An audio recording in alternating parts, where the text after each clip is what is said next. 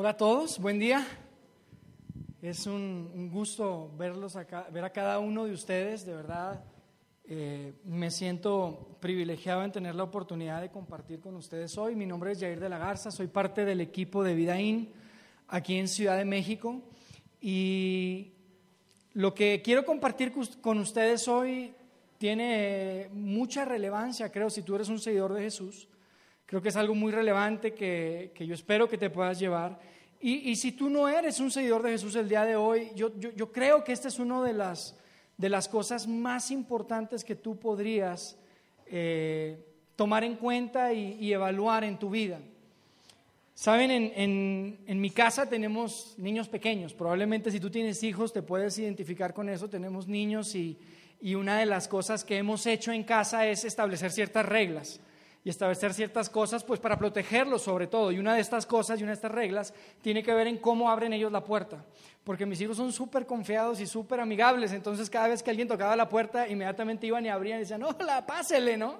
Entonces nosotros tuvimos que hablar con ellos y decirles, oye, no, hijo, mira, cada vez que alguien toque la puerta, tú lo que tienes que hacer es primero preguntar, ¿no? ¿Quién es? ¿No? ¿Quién está ahí? Y si es alguien que tú no conoces, pues ahí viene una segunda pregunta que es, ¿en qué le puedo servir? ¿no? O sea, no abras, ¿no? Les decíamos a, nuestros hijos.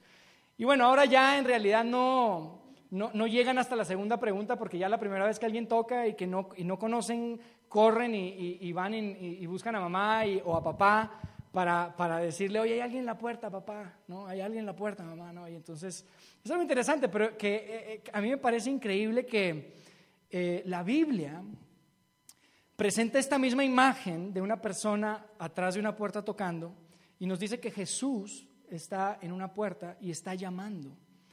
No, no, sabemos exactamente qué es lo que está diciendo, no nos dice qué es lo que está diciendo, pero dice que está en una puerta que toca y que está llamando. Entonces yo me imagino que, que Jesús estaba ahí tocando y, y, probablemente está diciendo, hello, ¿no? Hay alguien ahí que me puede abrir, porque lo tenían afuera. Y lo que me parece más interesante es que al grupo de personas que se escribió esto, donde viene esta imagen, era un grupo de personas que formaban parte de una iglesia. No eran gente que no conocía a, Jesús, era gente que lo conocían y que, y que, de alguna forma es interesante porque cuando uno ve el contexto de, esta zona donde vivía esta gente a la que fue escrito esto, eh, es una gente que le iba súper bien. Era gente que, que, le iba muy bien, era muy próspero ese lugar y de hecho lo que entendemos es que estaban súper activos y tenían muchas actividades en la iglesia, tenían trabajo y estaban haciendo una cantidad de cosas, pero sin embargo Jesús estaba fuera, no era parte de sus actividades. Y, y Jesús, que es quien se supone que era pues la figura central de todo lo que estaban haciendo, lo tenían fuera en la puerta. Y a mí me, parece increíble porque no se dieron cuenta, ¿no? Ellos estaban tan atareados con, la actividad que, que, no se dieron cuenta que Jesús no, no estaba participando. Ahí les quiero mostrar, quisiera que leamos este pasaje de donde estoy sacando esta imagen que les, que les platico, está en Apocalipsis 3:20. Y lo que dice ahí es, yo estoy a la puerta, yo estoy a tu puerta y llamo. O sea, Jesús está Tocando. ¿Hay alguien ahí que me pueda abrir? Está Jesús a la puerta, dice, si oyes mi voz, y lo hace ya de una forma muy personal, individual, no le está hablando ya nada más a un grupo de personas, sino que lo hace personal, dice, si oyes mi voz y me abres, entraré en tu casa, y, y aquí lo que sigue, si me preguntas a mí lo que yo pensaría o lo que yo hubiera dicho, pues tal vez yo diría, oye, pues va a entrar Jesús y va a arreglar la vida de esa gente, ¿no? Les va a, decir y ordenar sus prioridades. Probablemente, este, eh, eh, yo, pienso, yo soy, alguna gente dice que es raro ir, pero a mí no me gusta cargar muchas llaves en mi, en mi llavero, entonces solo traigo la llave de mi auto, entonces siempre que llego a mi casa yo tengo que tocar en mi casa, es raro. Pero, pero siempre me abren rápido, entonces siempre está bien, pero hay algunas ocasiones en que toco y se tardan en abrir, ah, qué mal cae eso, se pone hasta de mal humor, oye, pues en mi casa aquí no me dejan abrir, entonces yo estoy pensando, oye, pues dependiendo de cuánto tiempo lo tuvieron allá afuera, pues tal vez van a tener una charlita ahí, ¿no? Es lo que yo pensaría que diría, pero no dice nada de esto. Fíjate lo que dice, dice, entraré en tu casa y cenaré contigo. Jesús, pero ¿qué tal que te tenían allá afuera? ¿No les vas a decir nada? ¿Que por qué te, mantuvieron ahí? O, Jesús no les vas a decir qué onda con sus prioridades? ¿O qué onda qué está bien y qué está mal? Una lista de cosas. No, Jesús dice, yo lo único que quiero es entrar y quiero cenar contigo. Jesús nos dice, mira, si te atreves a abrirme tu puerta, lo único que quiero es que pasemos un rato juntos.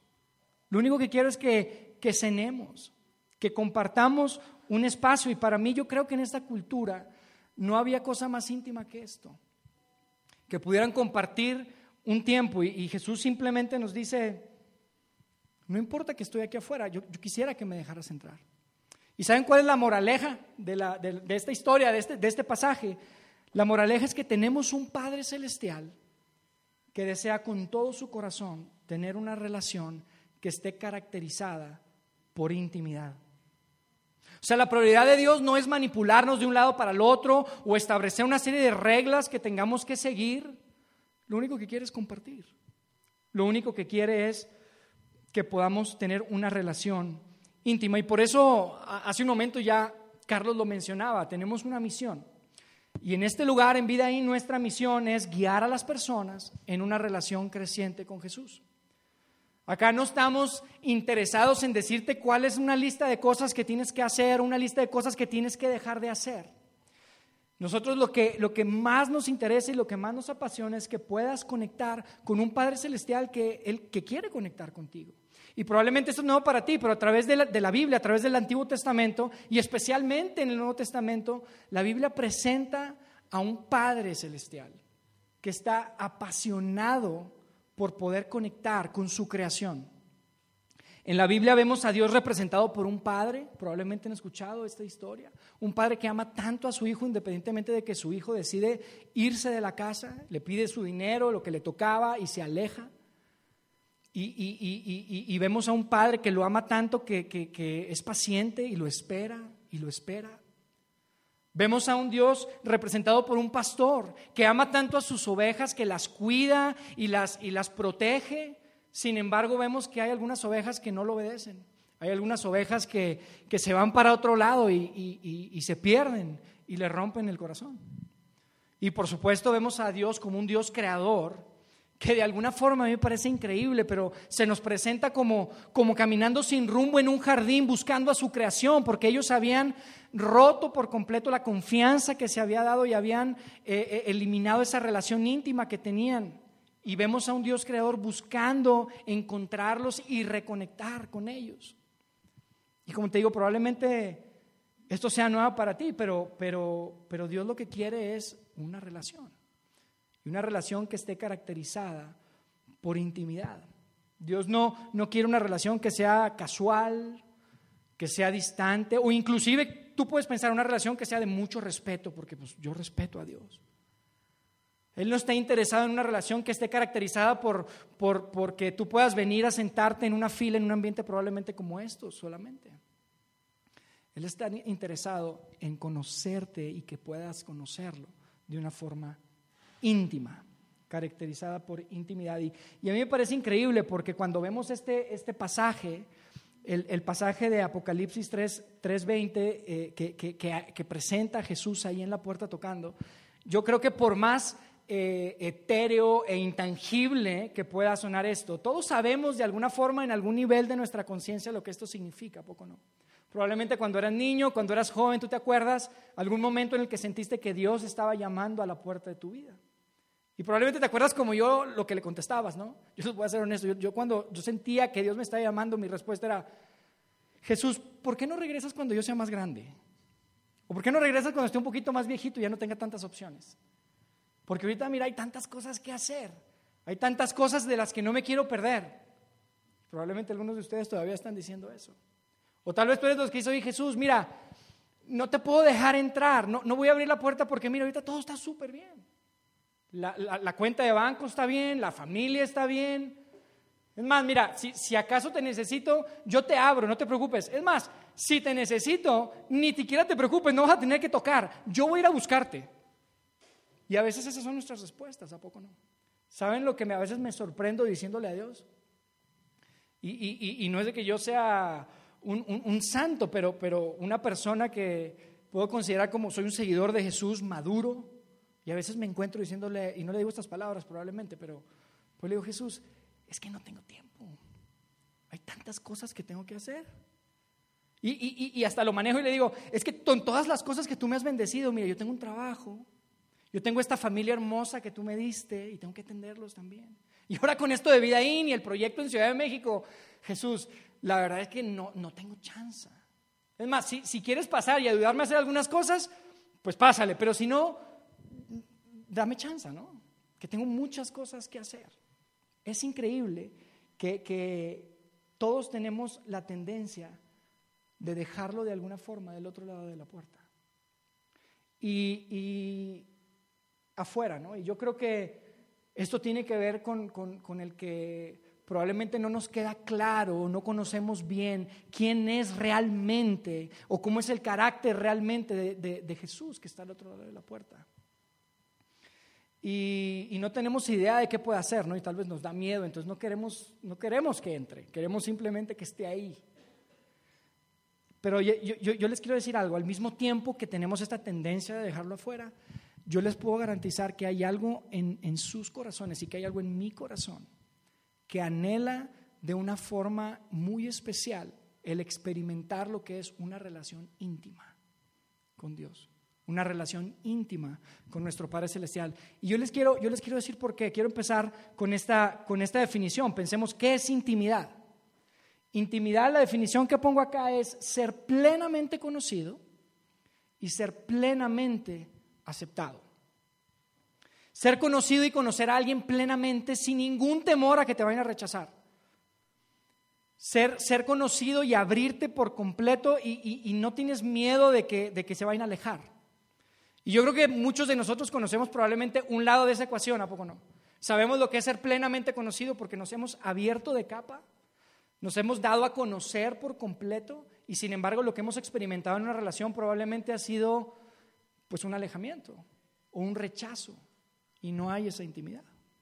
O probablemente muchos, muchos otros, y, yo creo que somos la mayoría, que estamos del otro lado de la ecuación en donde más bien proyectamos una imagen que sabemos que va a ser, ser aceptada.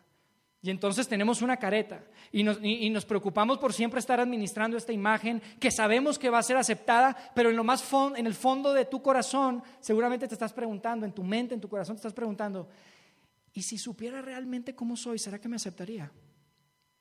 Te estás preguntando, si realmente conociera mis pensamientos o esos hábitos escondidos que yo tengo, ¿será que me aceptarían de la misma forma? Y, independientemente de cuál de los dos lados, nunca has podido experimentar una relación íntima en donde tú puedas ser plenamente conocido, que no hay nada absolutamente escondido en tu vida, que tú te puedas abrir y que puedas sentir esa aceptación sin ningún temor, sin ningún lugar a dudas de que te van a rechazar. Porque, amigos, yo creo que todos, absolutamente todos, independientemente de cuál sea tu edad, si eres hombre o mujer, no, me importa, yo te, puedo garantizar que hay algo en ti que anhela experimentar ese tipo de relación. En donde independientemente de lo que hagas o quién seas, tú sepas que vas a ser aceptado, que no te van a rechazar. Porque hay un, hay un, hueco en el, alma, hay un hueco en el corazón que, yo creo que solo puede ser llenado por una persona. Hay un hueco en, en, tu corazón, en mi corazón, que solo, una, solo hay una relación que lo puede llenar, solo hay una persona que lo puede llenar. Y dependiendo de dónde estés parado relacionalmente en tu vida en este momento, probablemente estás muy consciente de eso o probablemente no te das cuenta. Probablemente no te das cuenta, pero la realidad es así. Ese deseo de experimentar esta intimidad donde puedas ser conocido sin ningún temor a que seas rechazado, es algo con lo que yo creo que fuimos diseñados. Yo creo que es algo que Dios ha puesto en nuestro, en nuestro corazón. Y entonces el dilema es este. La única persona, la única relación que tiene el potencial de llenarnos y con quien podamos experimentar esta intimidad increíble en donde yo me abro por completo y yo sé que no me van a rechazar, es este Jesús que de alguna forma constantemente tenemos del otro lado de la puerta y ahí está tocando. Y, y Jesús Probablemente simplemente nos está diciendo hoy, oye, yo ya tengo rato aquí afuera, pero si me dejas entrar, lo único que quiero que sepas es quiero que cenemos juntos. Quiero que estemos un tiempo donde simplemente podamos compartir. ¿No? Y así que mi objetivo hoy, amigos, mi objetivo hoy es, es bien sencillo. Yo no quiero que hagan nada. Pero yo, mi, objetivo hoy, si tú eres un seguidor de Jesús, es de verdad que tú puedas hacerte esta pregunta y que tú puedas pensar, ¿realmente es que estoy buscando una relación íntima con Dios? ¿O será que simplemente me estoy, estoy tratando de ser una mejor persona? ¿O simplemente estoy tratando de, de ser religioso? ¿O simplemente estoy tratando de arreglar algo en mi vida? Que nos podamos preguntar eso. ¿Cómo está esta, esta relación?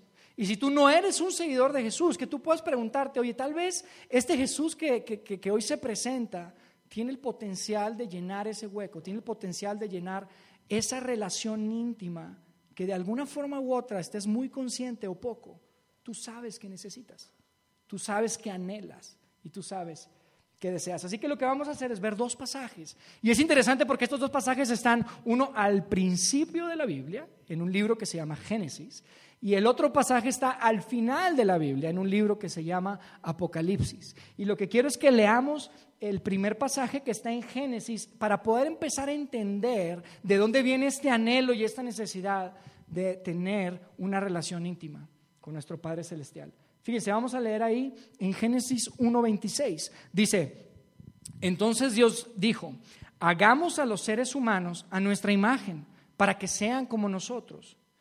Ellos reinarán sobre los peces del mar, las aves del cielo, los animales domésticos, todos los animales salvajes de la tierra y los animales pequeños que corren por el suelo. Fue así como Dios creó al ser humano y como es tal y como es Dios. Los creó a su semejanza. Creó al hombre y a la mujer. Y en el 28, fíjense lo que dice, dice, y les dio esta bendición. Y yo quiero preguntarles algo. ¿Qué habían hecho ellos para, para merecer esa bendición? No, no habían hecho nada. Y sin embargo Dios dice, los voy a bendecir. Y probablemente Adán y Eva dijeron, oye, pero ¿qué, qué, qué tenemos que hacer? No, nada, los quiero bendecir. Y después de eso dice que les dio una responsabilidad. Así como Dios tiene la responsabilidad de todo el universo, de todas las galaxias y todos los planetas que conocemos, a ellos les entrega en sus manos la responsabilidad de la Tierra. Y me parece interesante esto porque probablemente cuando les estaba dando esta responsabilidad ellos dijeron, oye, estamos a cargo de todo esto, sí. ¿Y por qué? Porque los amo. Pero no tenemos que hacer nada. No, no tienen que hacer nada. Los quiero bendecir. Y a mí me parece increíble esto, porque eh, fíjense, fíjense este concepto que, quiero compartir con ustedes. En este pasaje lo que nosotros vemos es que Dios creó a la humanidad en una relación con Él y para una relación con Él. Cuando Dios crea a la humanidad, no la creó fuera de una relación con Él para después, bueno, a ver, vénganse a ver qué tal nos llevamos. Dice que creó a la humanidad en, la, en la que sigue, creó la humanidad en una relación con Él y para una relación con Él. Cuando creó a Adán y Eva, dice que ellos estaban completamente desnudos, no había ningún tipo de, de, miedo al rechazo, no estaban avergonzados, había intimidad, había relación. Y Dios al mismo tiempo se dio a conocer a ellos al 100% también. Se abrió por completo y los ama tanto que les dice, los voy a bendecir, aunque no hayan hecho nada.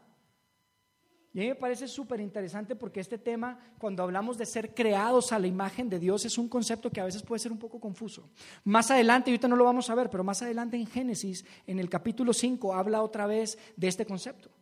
Y dice que Dios creó a Adán a su imagen y semejanza. Y a la vez Adán tuvo un hijo que se llamaba Seth y que también fue creado a su imagen y semejanza.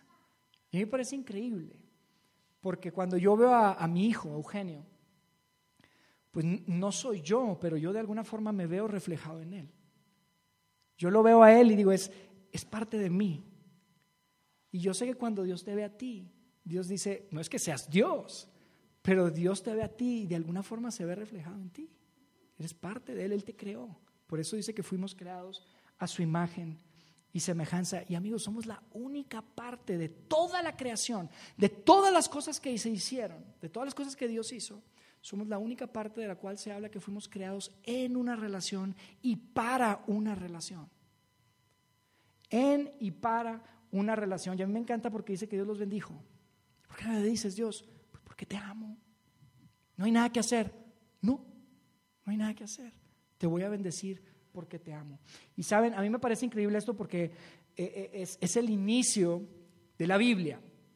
Y cuando pensamos en la Biblia, tú puedes tener tal vez muchas este, eh, ideas o nociones de qué es la Biblia, pero yo te quiero decir qué es la Biblia para mí. La Biblia es una historia de amor. La Biblia es una historia de amor, es una historia de un Dios creador que, que está apasionado por conectar con su creación.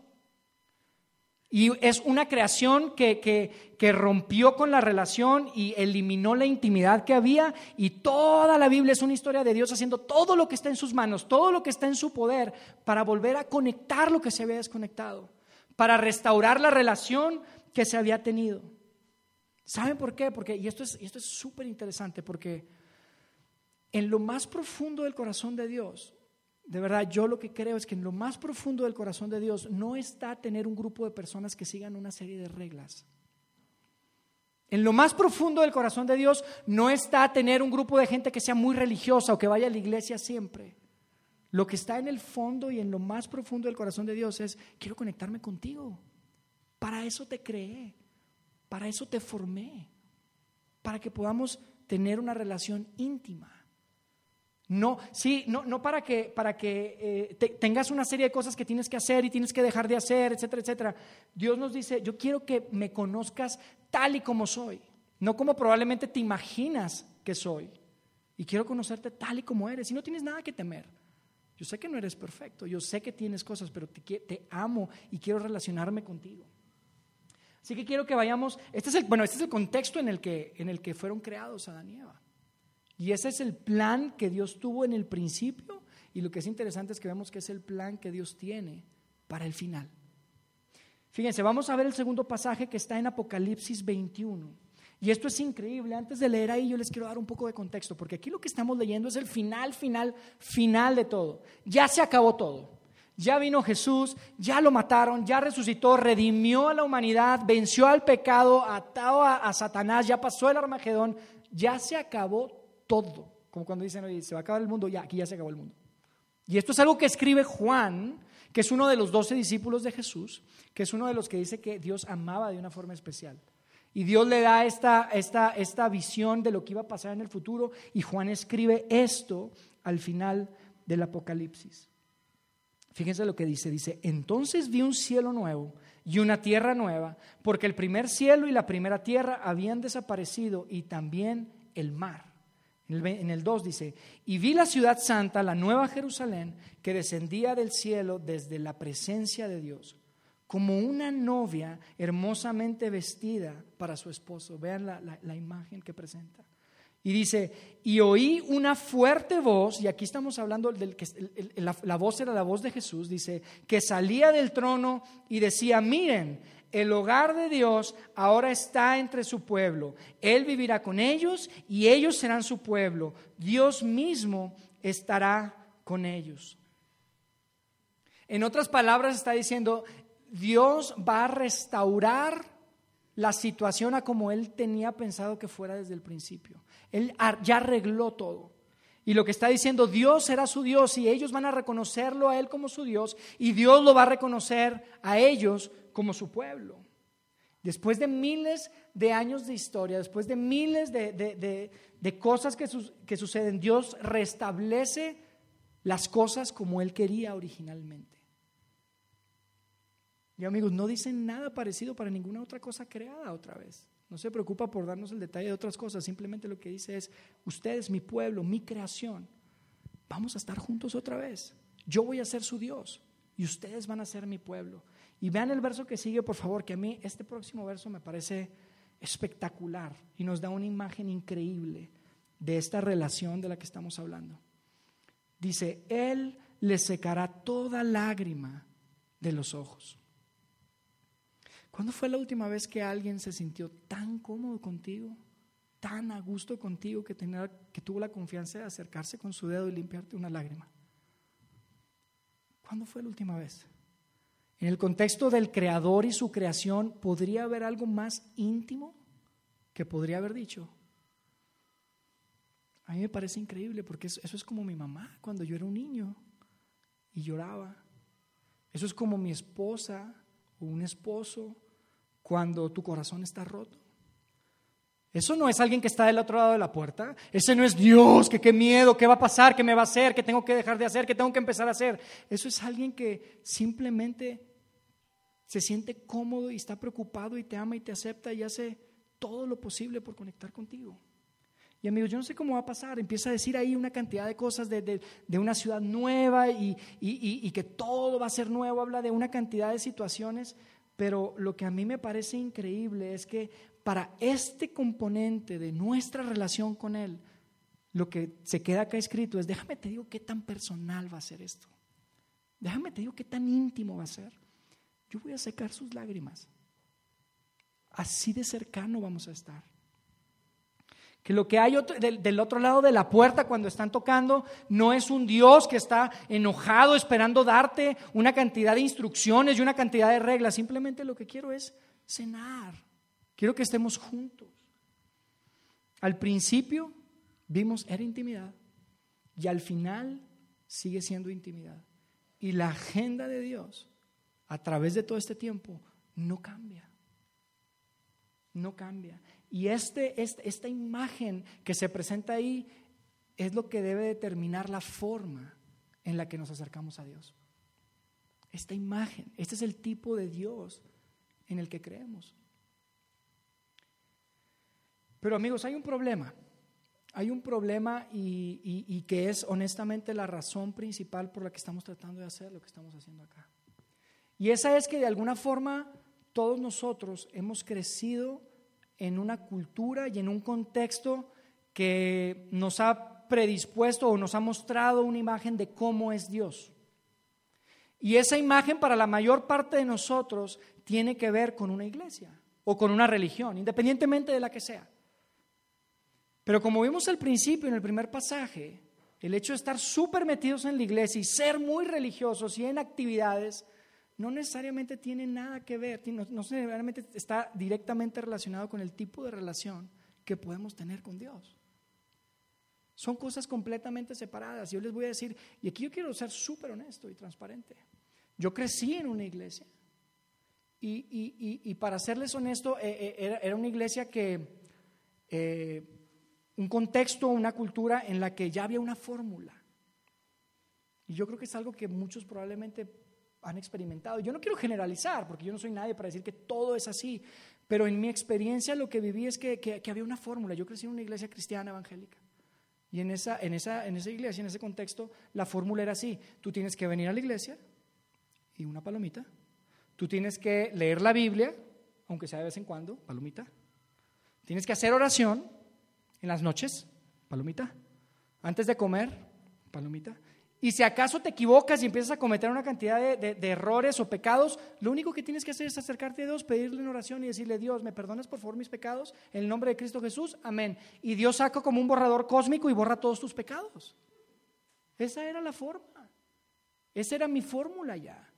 Y después de que perdonaba todos mis pecados, yo podía agarrar otra vez mi cubeta de pecados y llevármela para volver a, volver a llenarla y luego llegar y decirle, Dios, me perdonas por todos mis pecados en el nombre de Cristo Jesús, amén. Y ya se borraron. Esa era la fórmula. Y desafortunadamente eso no necesariamente es una relación. Unos de, parte del grupo de amigos más cercanos que yo tengo son muchos católicos. Y ustedes saben que también en el catolicismo hay una fórmula. Tienes una serie de ritos que cumplir, tienes una serie de, de, cosas que tienes que memorizar, una serie de rezos que tienes que hacer y tienes que repetirlos de cierta forma. Y escuchamos a gente, ¿y cómo te fue en la confesión? No, pues bien, 15 padres nuestros. Y tú, 25. Oye, el fin de semana estuvo bueno, mano. Cuidado. Y podemos estar caminando por nuestra vida, en nuestra vida religiosa, haciendo una cosa y una actividad, y en oraciones y en rezos, y eso no tiene nada que ver con una relación. Y por favor no me lo tomen a mal, yo no estoy diciendo que eso esté mal. Yo no soy nadie para decir si eso está bien o eso está mal. Simplemente lo que les estoy diciendo, eso no tiene nada que ver con una relación. Y nos estamos perdiendo de esta intimidad que estaba en el corazón de Dios desde el principio. Y es increíble, pero hay tantas, tantas este, situaciones que se presentan en esta cultura. Es como la, otra vez, no es de que yo esté generalizando, no puedo generalizar, pero es, es el contexto. Y eso es lo que vivimos. Y es irónico porque en el fondo de nuestro corazón, en el fondo de tu corazón, en el fondo de mi corazón, lo que queremos es una relación. Nadie anhela seguir una serie de reglas y ritos y rituales. Porque no fuimos creados así. Para lo que Dios nos creó fue para relacionarnos con Él, para intimar con Él. Y nos resistimos porque no sabemos qué va a hacer. Y Él está en la puerta tocando y decimos, Ay, no sé si abrir, porque yo no sé qué va a hacer. No va a ser que esté muy enojado. No va a ser que se haya enojado porque ya tiene rato afuera tocando. Y no, y no le abrimos. Y Jesús lo único que nos dice es que, mira, si me abres, si me abres, lo único que quiero es que cenemos juntos, que hagamos un asado y que estemos un rato. Es lo único que quiero. Y probablemente tú estás pensando, yo sé lo que tú estás pensando, porque yo te digo todo esto y tú dices, Yair, eso suena súper lindo. Y eso está bien. Y, tal vez sí es cierto, pero tal vez tú estás pensando, yo he leído suficiente de la Biblia, he escuchado y, sé suficiente de la Biblia como para saber que en ese libro no nada más está, estás dando nada más una parte, también hay muchas reglas y también hay muchas regulaciones y ahí están los mandamientos y hay muchas cosas que tienes que hacer, ¿sí o no? Yo, te quiero, yo quiero que me escuches esto. Todas las reglas, todos los mandamientos, todas las regulaciones que nosotros podemos encontrar en la Biblia están bajo el contexto de una relación íntima con Dios. Está bajo el contexto de una relación, no al revés. Es el, el, caballo va delante de la, de la carreta, no la carreta delante del caballo. Cuando, tú estás, cuando, cuando, cuando, vemos que hay este, ciertas reglas y regulaciones, no es como que Jesús está fuera de la puerta tocando, entonces agarra una hoja y nos la mete por abajo de la puerta con una serie de instrucciones y cosas como para seguir y decir, oye, una vez que cumplan todo eso, me avisan y entonces cenamos. Es al revés. Es al revés. No es, no es, no es este, una, una, una serie de ritos y cosas que tengamos que hacer.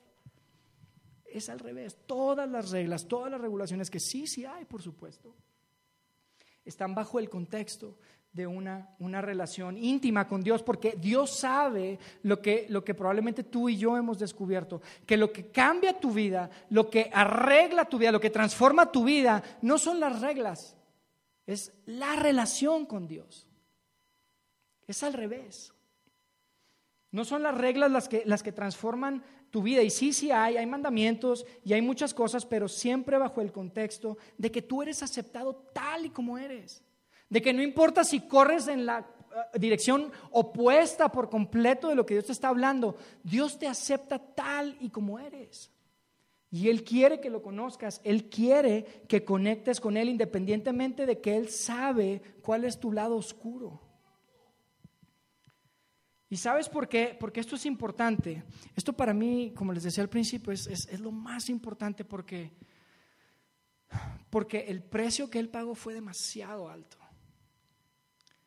El precio que él pagó fue demasiado alto.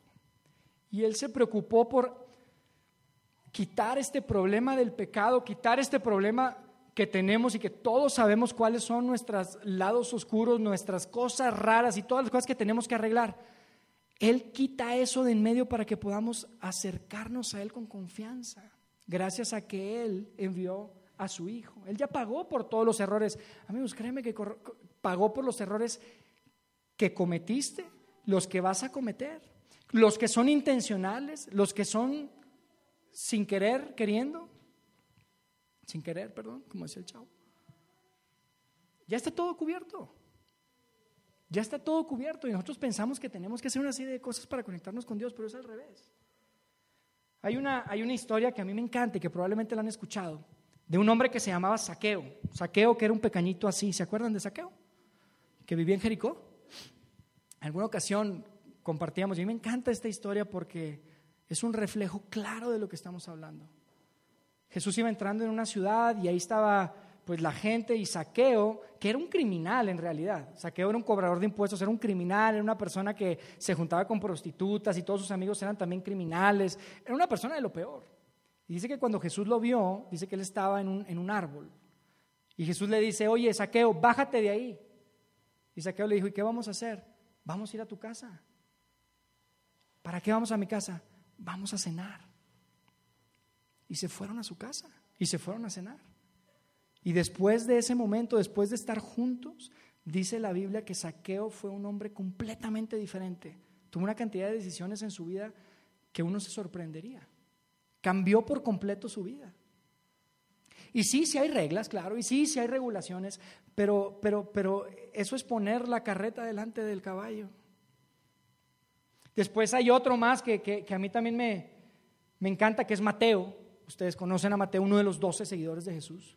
Y, Mateo también era cobrador de impuestos y, dice la narrativa que iban entrando por ahí y, Jesús iba con sus discípulos, con los que ya lo estaban siguiendo, y, estaba ahí Mateo en el mismo acto eh, de, de cobrar impuestos.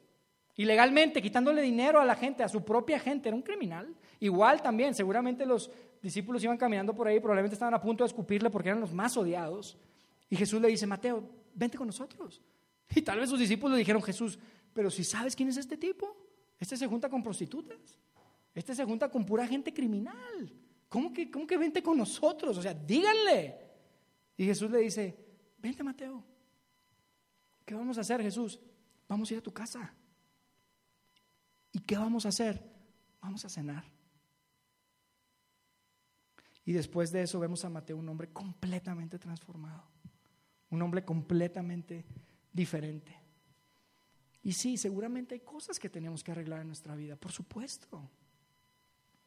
Pero eso no es la prioridad en la agenda de Jesús. La prioridad y lo más importante en la agenda de Jesús es que tú sepas que puedes ser plenamente conocido y puedes ser plenamente aceptado. Que no hay nada que tú puedas hacer para que Él te ame menos. Que no hay nada que tú puedas hacer para que Él dice, ¿sabes qué? Mira, tú si estás en un nivel que necesitas primero arreglar esto. No. Él está ahí con los brazos abiertos, está en la puerta. Y, y lo que va a suceder es que la intimidad con Jesús te va a cambiar. Lo que tiene que arreglarse se va a arreglar cuando tú conoces de forma íntima a Jesús. Eso es lo que hace la diferencia. No al revés. Por eso lo que queremos hacer acá es tan importante, amigos. Por eso decimos que, nuestra misión, decimos que nuestra misión es guiar a las personas en una relación creciente a Jesús. Por eso decimos que queremos ser una iglesia diferente, porque aquí no queremos que haya un ambiente religioso. No queremos ser este, un, lugar donde hay una serie de ritos y una serie de cosas que se tengan que seguir para, para ser parte o para pertenecer. Lo que queremos ser es ser hombres y mujeres, y esto empieza por mí, por mi familia, por los líderes que están acá, los voluntarios, todos, que estén apasionados buscando una relación íntima con Dios. No necesariamente una experiencia religiosa, no necesariamente encontrar cuál es la fórmula que tenemos que seguir para ir adelante. Y esto tiene todo que ver con una relación personal e íntima con Jesucristo. Y probablemente yo quiero aterrizar esto porque porque seguramente tú estás pensando, y pues todo eso suena bonito y todo, pero, pero está como, ¿cómo, ¿cómo es eso, no? ¿Cómo es eso de una relación íntima con Jesús? ¿Qué tengo que hacer? Entonces yo quiero darte tres cosas prácticas. La realidad es que una relación íntima con Jesús no es muy diferente que el tener una relación íntima, o lo que se requiere para tener una relación íntima con Jesús, no es muy diferente que lo que se requiere para tener una relación íntima con alguien más. Yo te quiero decir tres cosas que son importantes y que creo que tienes que considerar para que puedas tener una relación íntima con Él. La primera tiene que ver con tiempo. Tiempo sin prisas, sin estructura, relajados, donde tú puedas decir, quiero tomarme un café contigo Jesús. Quiero platicar contigo. Tiempo. Esa es la primera. La segunda que es esencial para cualquier tipo de relación y sobre todo en, en una relación con Dios, con Jesús, es honestidad. Porque para que haya intimidad es imposible que haya intimidad si no es transparente, si no es honesto. Aquí yo te voy a decir todas las cosas, que tú puedas decirle todas las cosas a, Dios, tal y como son. No es te digo rojo para que me entiendas azul. Y aquí probablemente tenemos que dejar a un lado mucha de la estructura que tal vez tenemos en nuestra mente. Y simplemente pasar un tiempo donde le digamos qué es lo que sentimos. ¿Qué es lo que traemos en la mente? ¿Qué es lo que traemos en el corazón? Tenemos que ser súper honestos. Y, cuando estemos enojados, decirle, Dios, estoy súper enojado. No decirle, Señor, es que estoy un poco frustrado con esta persona. Y Dios está, no estás frustrado, estás molesto. Estás súper molesto. Y que podamos decirle sinceramente qué es lo que traemos. Dios, tengo, traigo envidia. Estoy sintiendo mucha envidia. Y tú puedes decir, oye, no, ¿cómo le puedo decir eso a Dios? Estoy sintiendo lujuria Dios. Ay, esa palabra, qué fea. Qué difícil. Yo soy un buen cristiano, no le puedo decir eso a Dios. Pues déjame te digo, Él ya sabe como quiera. No es como que, ¿en serio estás sintiendo eso? Muchacho, sí que te metiste en problemas. Por supuesto que no. Él está ahí, ya lo sabe. Probablemente tenemos que empezar a tener unas oraciones clasificación C y abrirnos con Él y decirle honestamente y, de forma transparente y sincera qué es lo que sentimos, qué es lo que tenemos y qué es lo que hay en nuestro corazón. Y la tercera, la primera es tiempo y la segunda es honestidad, transparencia, sinceridad. La tercera para mí es la más difícil. Y yo creo que esta tercera tiene que ver y es mucho el motivo por la cual a veces tenemos la tendencia de mejor seguir un rito o seguir una fórmula o seguir una religión. Porque la tercera tiene que ver con sumisión. Y cuando hablo de sumisión, estoy hablando de sumisión mutua. Yo quiero hablarles un poquito de esto, porque esto es súper importante. Si, si, tú estás aquí y no tienes ni idea de qué estás haciendo aquí, probablemente no eres un seguidor de Jesús, no sabes nada de la Biblia, déjame te cuento algo, porque esto es súper poderoso. Cuando hablamos de sumisión mutua, de lo que estamos hablando es de dos personas que ponen absolutamente todo lo que tienen, todo lo que son, todas sus habilidades por el beneficio de la otra persona y viceversa. Sumisión mutua es una de las dinámicas relacionales más poderosas que hay en el mundo, entre dos personas y entre Dios y el hombre. Sumisión mutua es decir, yo, yo, mira, es como una competencia. Yo voy a hacer todo lo que esté en mis manos, todo lo que yo tenga eh, de, mis habilidades para tu beneficio. Es, es, esa es sumisión mutua.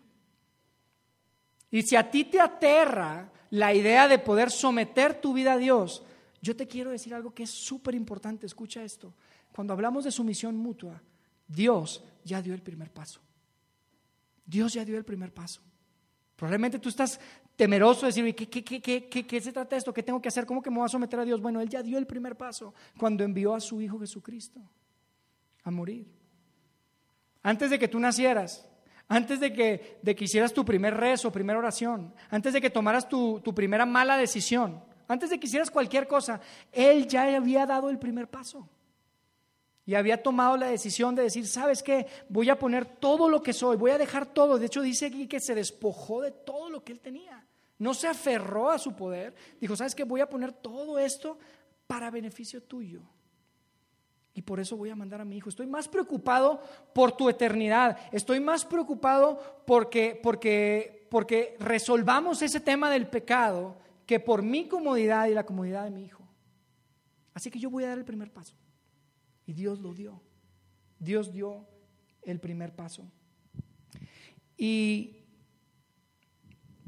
probablemente esta idea puede ser como rara para ti o, difícil de, de entender. ¿Y cómo vas a someter a Dios?